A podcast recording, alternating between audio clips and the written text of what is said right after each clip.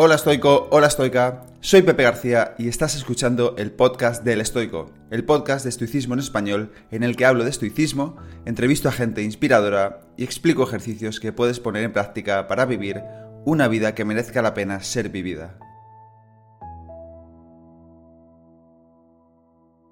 Bienvenido, bienvenida al episodio número 71 del podcast, episodio en el que voy a hablar de la idea estoica de actuar bien, actuar con virtud, sin esperar nada a cambio. Idea que se repite varias veces en las meditaciones de Marco Aurelio y también en las cartas de Séneca a Lucilio.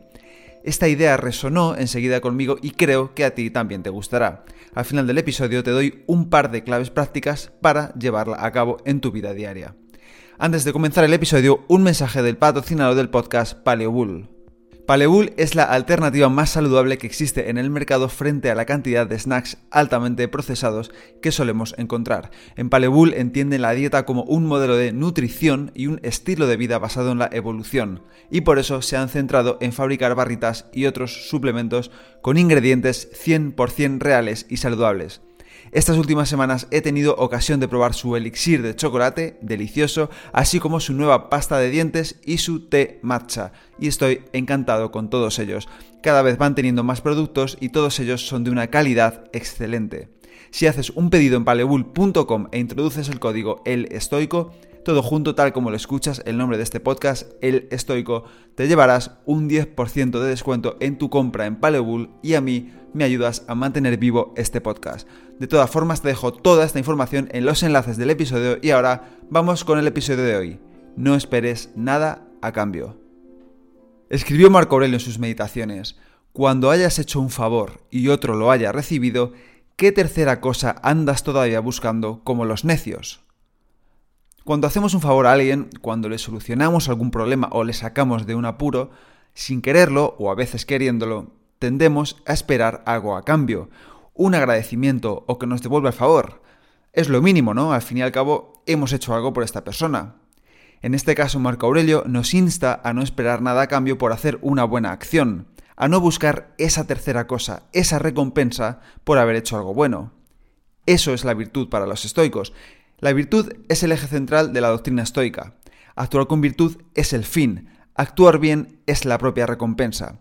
Esta idea de virtud se relaciona con excelencia, que es la traducción moderna que más se asemeja a lo que ellos se refieren con virtud. Séneca nos anima a que seamos nuestros propios espectadores, que busquemos nuestro propio aplauso, a que no pongamos peso ni importancia en lo que los demás puedan pensar de nosotros o de nuestras acciones. Si actuamos bien, que sea porque es lo correcto, porque nos aplaudimos al hacerlo y no porque esperamos algo a cambio. En esto se fundamenta precisamente la virtud estoica de la justicia, de la que hablé en el episodio 3 de este podcast. Esta virtud de la justicia no se refiere tanto a la idea de justicia que tenemos en la actualidad, que se refiere más al aspecto legal del término justicia, sino que se refiere a hacer el bien siempre que podamos, siempre que tengamos ocasión, hacer el bien moral en cada una de nuestras acciones.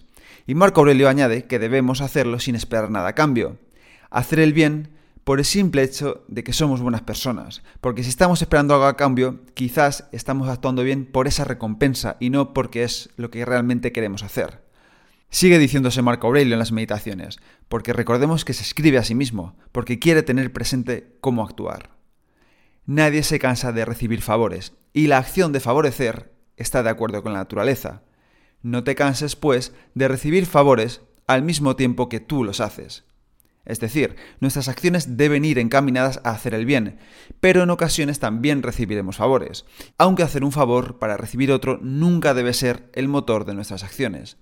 Por último, el emperador de Roma distingue entre tres tipos de personas. Dice, existe cierto tipo de persona que cuando ha hecho un favor a alguien está dispuesto también a cargarle en cuenta el favor, mientras que otra persona no está dispuesta a proceder así pero con todo en su interior le considera como si fuera un deudor y es consciente de lo que ha hecho.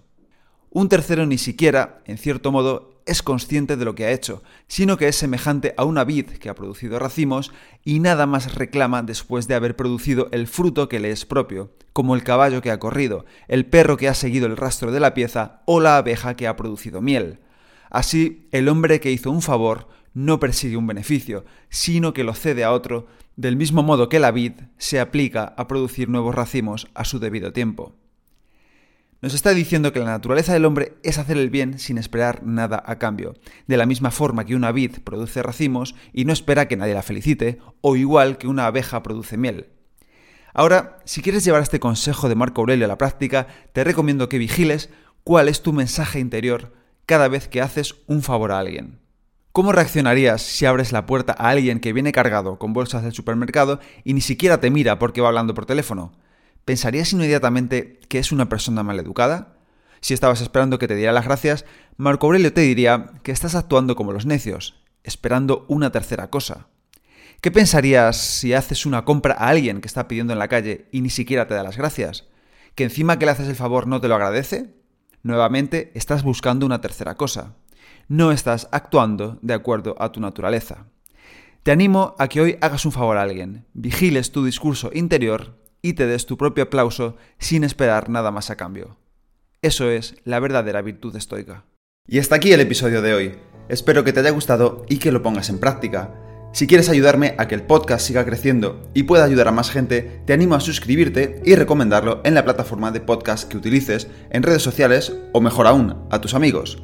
Y si quieres mandarme alguna idea o quieres que hable de algo en especial, puedes contactarme a elestoico.com@gmail.com o en cualquiera de mis perfiles de redes sociales arroba elestoicoesp. Nada más por hoy, muchísimas gracias por estar ahí y hasta la próxima.